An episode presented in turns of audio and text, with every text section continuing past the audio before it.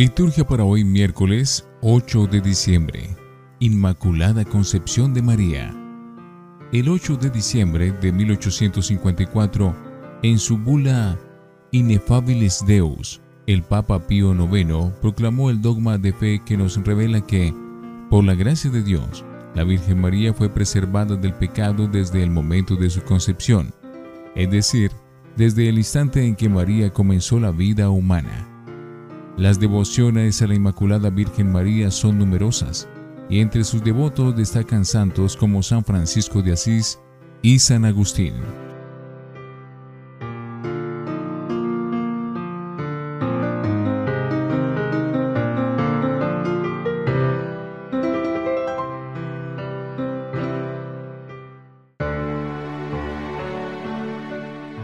Antífona. Desbordo de gozo en el Señor, y me alegro con mi Dios, porque me ha vestido un traje de gala, y me ha envuelto en un manto de triunfo, como a esposa que se adorna con sus joyas. Gloria a Dios en el cielo, y en la tierra paz a los hombres que ama al Señor.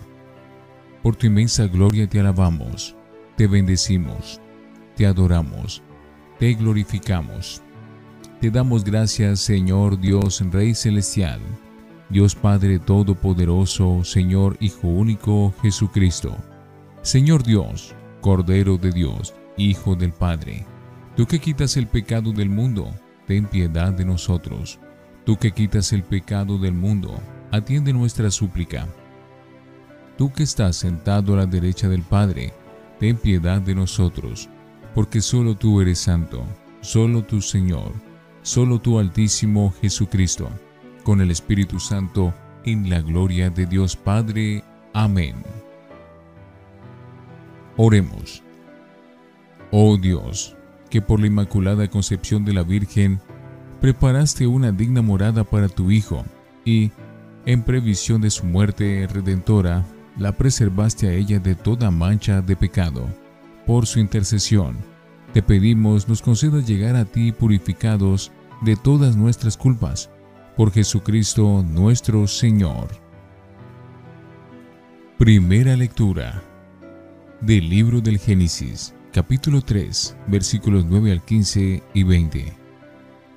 Después que Adán y Eva comieron del fruto prohibido, llamó el Señor Dios a Adán y le preguntó dónde estaba. Él contestó, Te sentí venir por el jardín y me dio miedo, porque estoy desnudo por eso me escondí. Dios le preguntó, ¿Y quién te dijo que estabas desnudo? ¿Será que comiste del fruto del árbol del que te prohibí comer? El hombre respondió, La mujer que tú me diste para que me acompañara fue la que me dio de ese árbol y yo comí. El Señor Dios le preguntó a la mujer, ¿qué fue lo que hiciste? La mujer respondió, la serpiente me engañó y comí. Entonces le dijo el Señor Dios a la serpiente, por haber hecho esto, maldita serás entre todos los animales, domésticos y salvajes. Caminarás arrastrándote y comerás polvo todos los días de tu vida. Pondré enemistad entre ti y la mujer, entre tu descendencia y la de ella. La descendencia de la mujer te herirá en la cabeza cuando tú la hieras en el talón el hombre llamó a su mujer Eva por ser la madre de todos los vivientes. Palabra de Dios. Te alabamos, Señor. Salmo 97. El poderoso ha hecho obras grandes por mí. Canten al Señor un cántico nuevo, porque ha hecho maravillas. Su diestra le ha dado la victoria, su santo brazo. El poderoso ha hecho obras grandes por mí. El Señor da a conocer su victoria, revela a las naciones su justicia. Se acordó de su misericordia y su fidelidad en favor de la casa de Israel. El poderoso ha hecho obras grandes por mí. Los confines de la tierra han contemplado la victoria de nuestro Dios.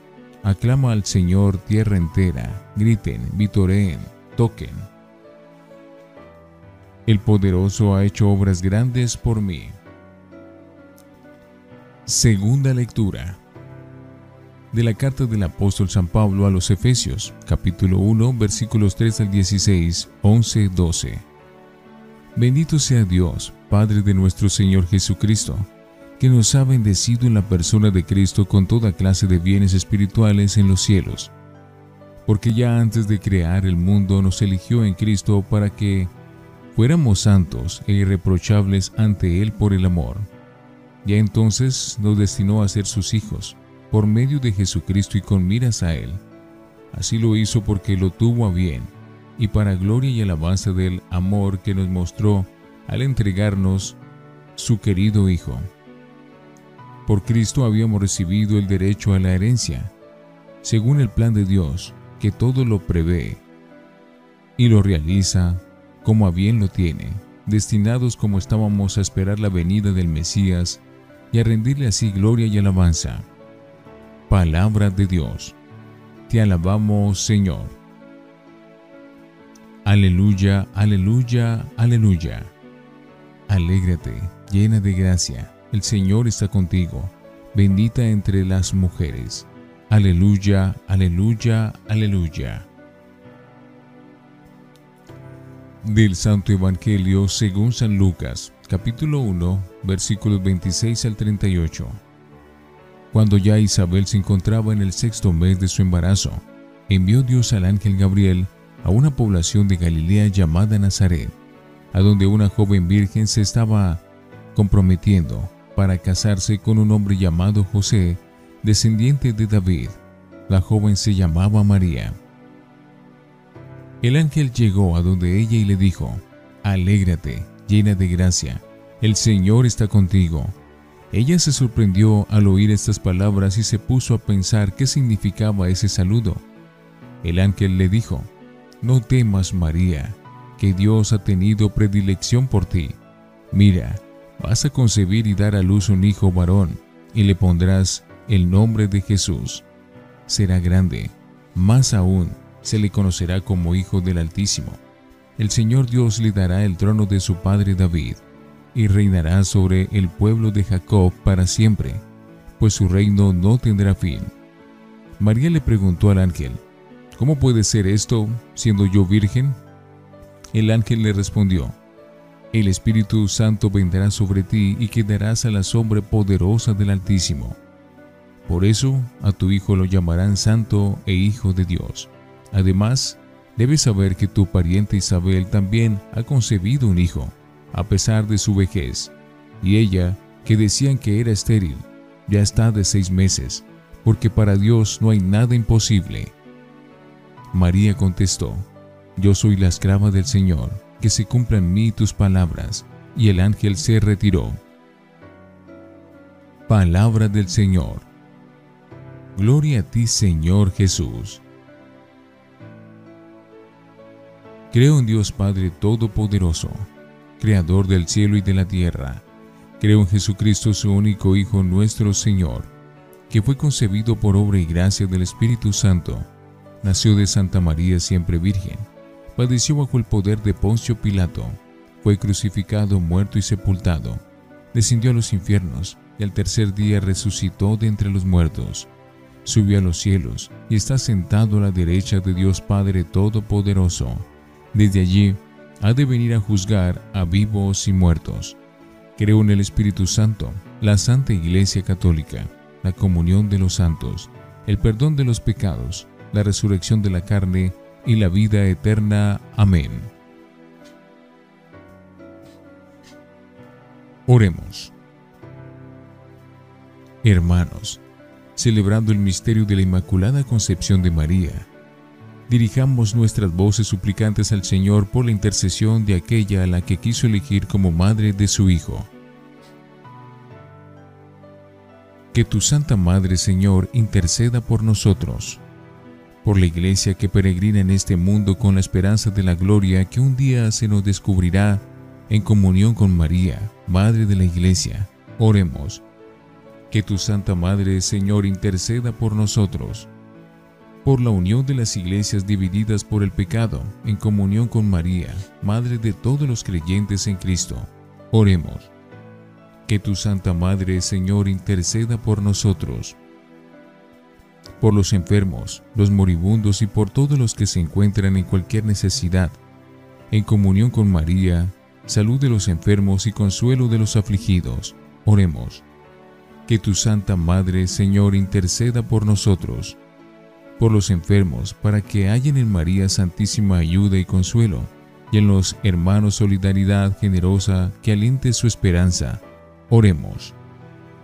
Que tu Santa Madre, Señor, interceda por nosotros, por nosotros que estamos celebrando también en este día la conclusión del año dedicado a San José, para que motivados por su ejemplo y sus virtudes, nos empeñemos cada día en el cumplimiento de la voluntad del Padre.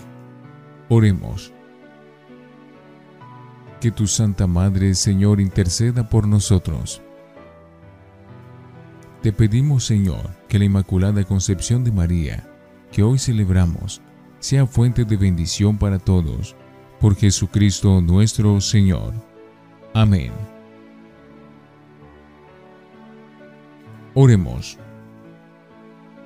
Dígnate, Señor, acoger el sacrificio de salvación que te ofrecemos en la solemnidad de la Inmaculada Concepción de la Santísima Virgen María, y así como profesamos que tu gracia la preservó a ella de toda mancha de pecado, concédenos por su intercesión ser liberados de todas las culpas por Jesucristo nuestro Señor.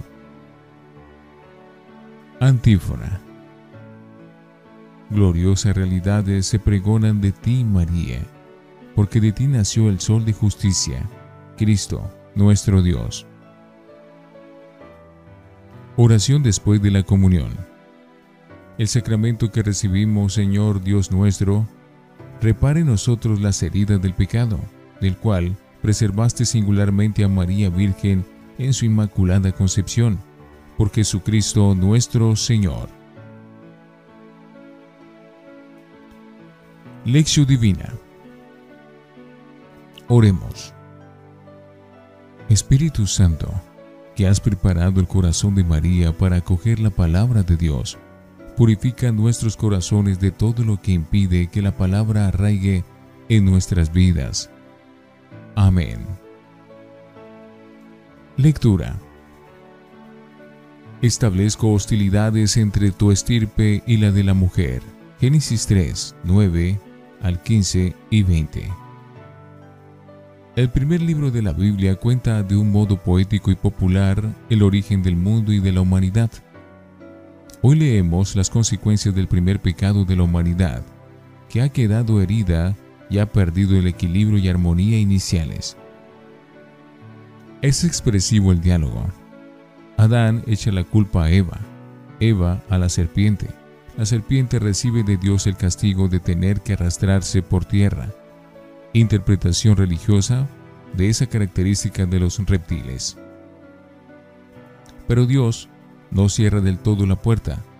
Ya en el momento de la primera caída, anuncia la salvación Establezco hostilidades entre ti y la mujer, entre tu descendencia y la suya. Una mujer en el horizonte de la salvación, la que va a ser en verdad madre de los vivientes, porque obedeció a Dios no como Eva, que le desobedeció. Nos eligió en la persona de Cristo antes de crear al mundo. Efesios 1, 3 al 6 y 11 al 12. Éfeso es una ciudad del Asia Menor, en la actual Turquía. Pablo dedicó mucho tiempo y cuidados a la comunidad cristiana que había fundado en esa ciudad. Hoy leemos el comienzo de la carta que les escribió desde la cárcel en Roma hacia el año 62. Es un himno lleno de entusiasmo en donde se muestra la iniciativa de Dios y muestra respuesta de alabanza. Bendecimos a Dios porque Él nos ha bendecido con toda clase de bendiciones las dos direcciones, la descendente y la ascendente, se encuentran y recapitulan en la persona de Cristo. La bendición que nos ha hecho Dios es que nos ha destinado a ser sus hijos, santos e irreprochables, herederos con Cristo Jesús. Alégrate, llena de gracia, el Señor está contigo. Lucas 1, 26, 38.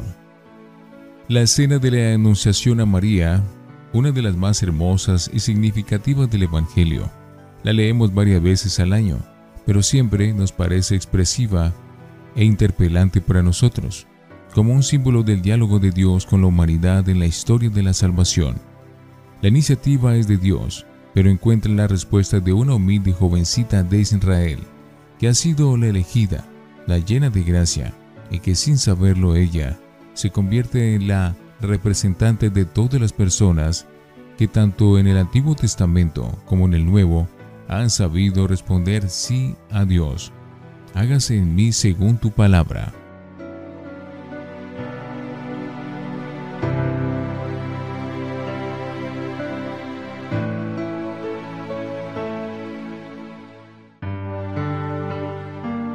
Para meditar.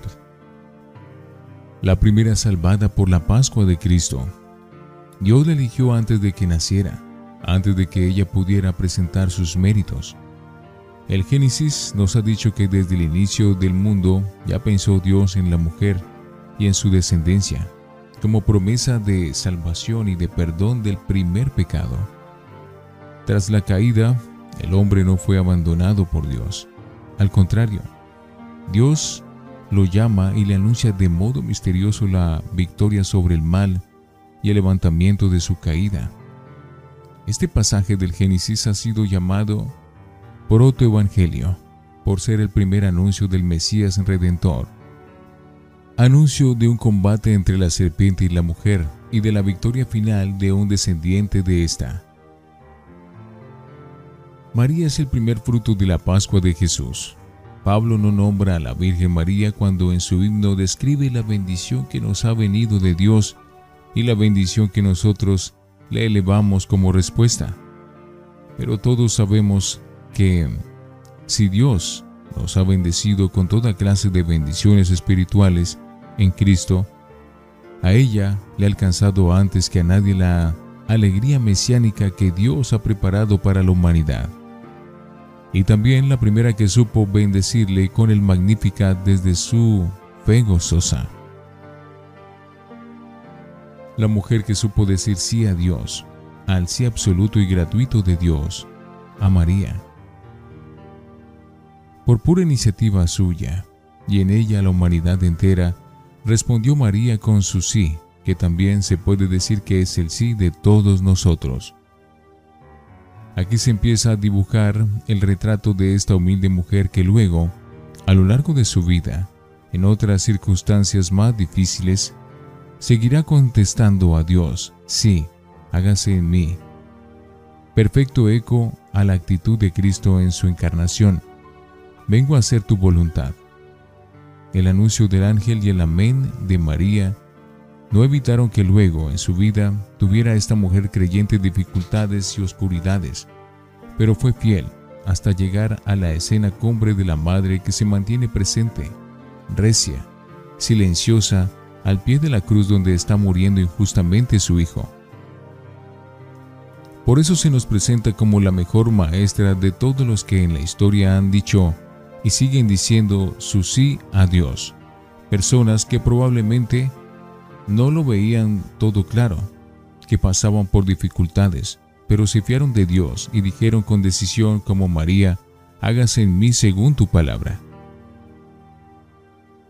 Fiesta de la iglesia entera. La fiesta de hoy se puede decir que es también la fiesta de todos nosotros.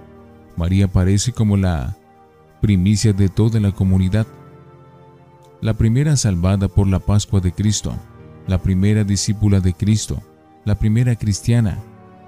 Hoy nos alegramos porque intuimos cuál es el plan de salvación de Dios para todos nosotros, que ha empezado a cumplir en la Virgen en ella ha quedado beneficiada toda la humanidad. Todos estamos destinados a la misma salvación que le fue concedida a María. Reflexionemos. ¿Ha terminado en Cristo para siempre la enemistad generada en los orígenes de la creación? ¿Expresamos con todo nuestro ser la alegría de habernos encontrado con Cristo y su salvación? Oremos. Dios te salve María, llena eres de gracia, el Señor es contigo. Bendita tú eres entre todas las mujeres, y bendito es el fruto de tu vientre, Jesús. Amén.